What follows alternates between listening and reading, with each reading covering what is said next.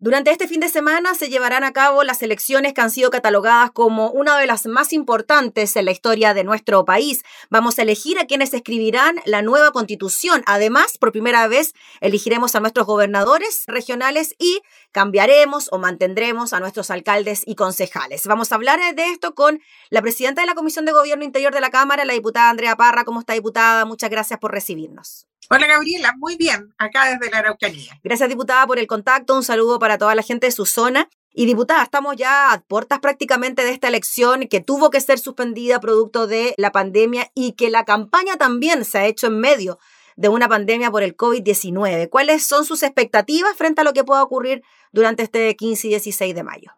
Bueno, difícil hacer pronósticos, pero, pero de alguna manera lo que uno siente es poco ambiente de elecciones, o por lo menos el ambiente que uno percibía en las elecciones tradicionales, en un contexto distinto, además, sin pandemia. Eh, siempre había mucha efervescencia en los últimos días, los términos, ¿no es cierto?, de las campañas, con grandes actos y shows, cuestiones que no hemos visto en, este, en estos días, producto, ¿no es cierto?, de las restricciones de movilización.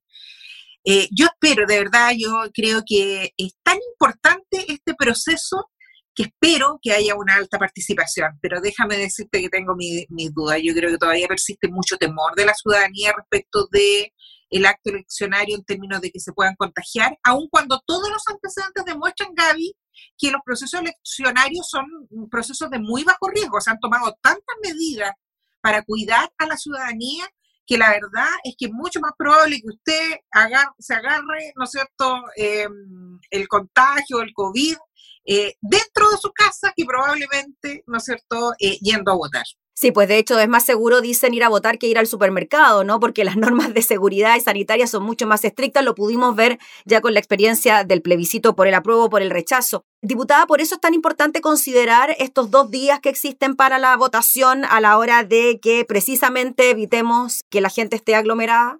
Sí, claro, bueno, esa fue la idea de dividir la elección en dos días, porque esta es una elección atípica en términos, ¿no es cierto?, de que además tenemos tantos candidatos que probablemente, eh, y tantas elecciones justas, porque acuérdense que retrasamos las elecciones municipales, tuvimos una serie de cambios en los calendarios, que finalmente no significa que vamos a votar, eh, vamos a tener cuatro votos distintos, y eso significa una lentitud en, en el sistema que nos, obligó, nos obligó a visualizar esto en dos días. Mira, inicialmente uno se demora más o menos un minuto en votar lo que se ha medido en las elecciones anteriores. En este caso, te vas a demorar por lo menos cuatro minutos y medio, eh, si es que lo haces rápido, digamos, porque solamente en el minuto en que tú entregas tu carné en, la mesa contando ese, ese, ese periodo. Es largo, entonces eh, necesitábamos dividir esto para que em, no hayan aglomeración y por eso es muy importante aprovechar sobre todo los horarios de la tarde, porque tradicionalmente eh, los horarios donde hay más aglomeraciones son eh, en la mañana. Sí, diputada, por eso también es importante hacer caso a lo que usted dice de ojalá ocupar toda la banda horaria, ¿no? Que es entre las ocho y media de la mañana hasta las seis de la tarde, tanto el sábado como el domingo. Y además tener en consideración de que existirá un horario preferencial para los adultos mayores para que puedan ir a votar también de forma más segura. Así es, para los adultos mayores embarazadas y personas con discapacidad ellos eh, se les está invitando a ir a votar el día sábado desde las 2 a las 18 horas preferentemente porque son como yo te contaba, ¿no sé, todos los horarios donde hay menos flujo de público, pero evidentemente eso es un horario preferente, no es excluyente, es decir, si van el sábado en la mañana, el domingo en la mañana o el domingo en la tarde, van a poder votar igual eh, y se les va a dar preferencia, o sea, van a poder pasar primero en la fila y van a poder eh, votar. Entonces la invitación es a repartirse, no acumularse todos el día domingo en la mañana, porque seguramente eh, en ese horario sí va a haber aglomeraciones y entender que este proceso es demoroso, que hay que seguir las recomendaciones que nos ha insistido tanto el CERVEL, metro y medio de distancia, ojalá llevar su lapicito,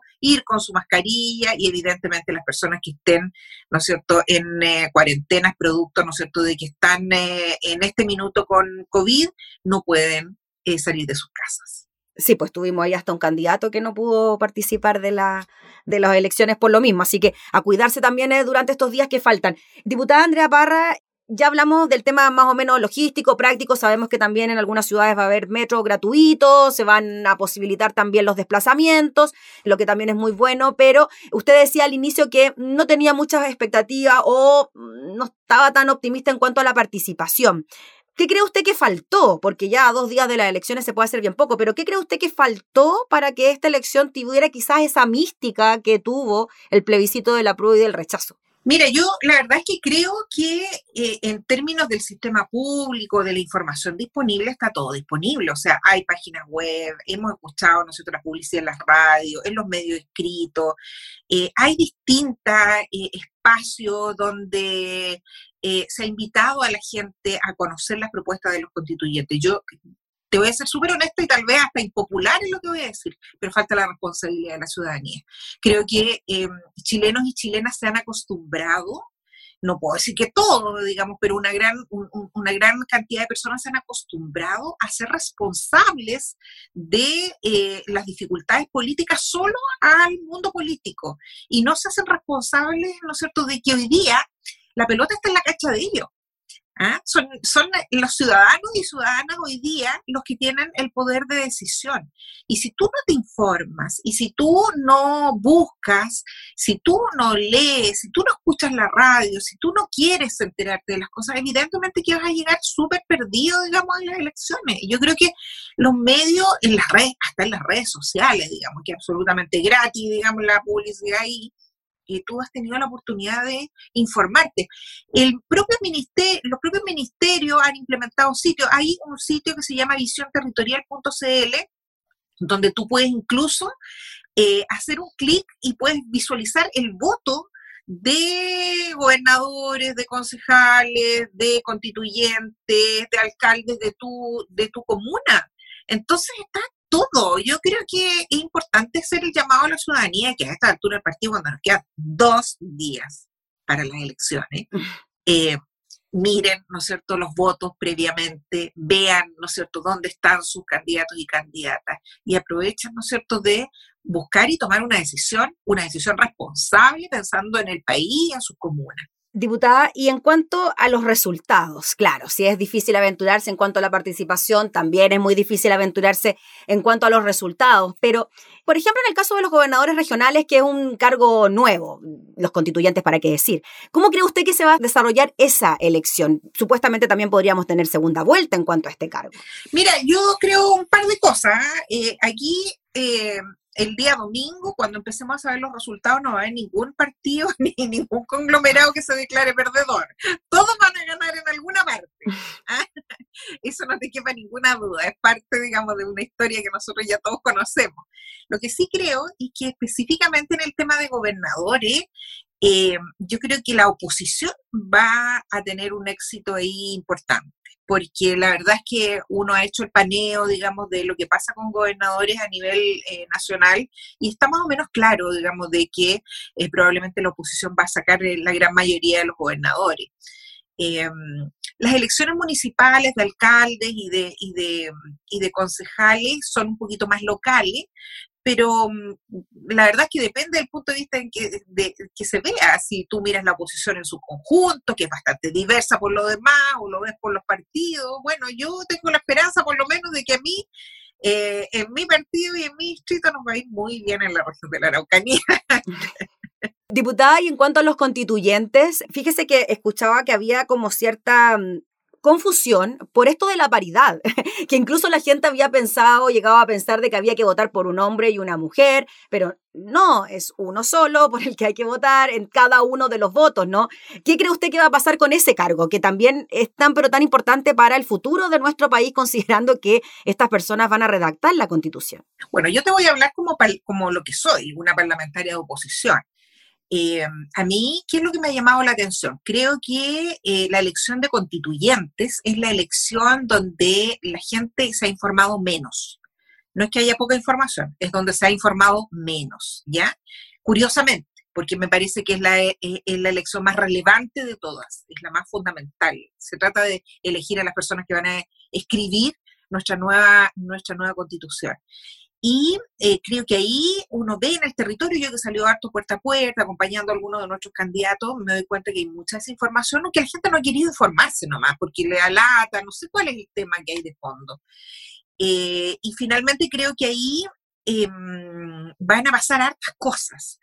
Eh, no es tan fácil determinar o hacer pronósticos, porque tú sabes que cuando nosotros trabajamos con el tema de la paridad, nosotros lo que hicimos aquí, y esta es la experiencia única en el mundo, va a ser la primera vez que vamos a tener, ¿no cierto?, una constituyente paritaria y paritaria no con la cantidad de candidatos que se presentan, porque hasta la hora nosotros hemos tenido, ¿no es cierto?, ley de cuotas en las parlamentarias, pero, pero por candidatos que se presentan, no en la elección.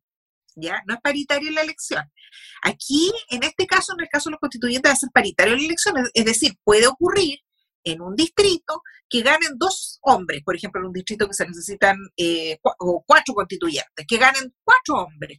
Pero resulta, ¿no es cierto?, que eh, producto de que esta es una elección paritaria en, en elección, esos dos hombres van a ser reemplazados por dos mujeres. Entonces ahí hay que jugar con las matemáticas, con el sistema DON, hay todo un sistema que se estableció que no es tan fácil, digamos, de explicarlo, mm. pero que en el fondo em, se van a reemplazar esos dos cargos. Entonces, yo creo que esa va a ser una elección que, que, probablemente el domingo en la noche, noche no vamos a tener tan, tan clarito, digamos, eh, cuál fue el, el, resultado de los constituyentes. Van a haber algunos, algunos movimientos y algunos cambios. Los que crean que pueden haber ganado, eh, puede que terminen bajándose producto, ¿no es cierto?, de la paridad, mm. ya sea para hombres o mujeres. Sí, diputada, ¿y usted cree que con estas elecciones de alguna manera se puede proyectar lo que puede ocurrir a fin de año con las presidenciales en cuanto a los resultados, de qué sector eh, saca mayoría? Yo la verdad es que creo que no.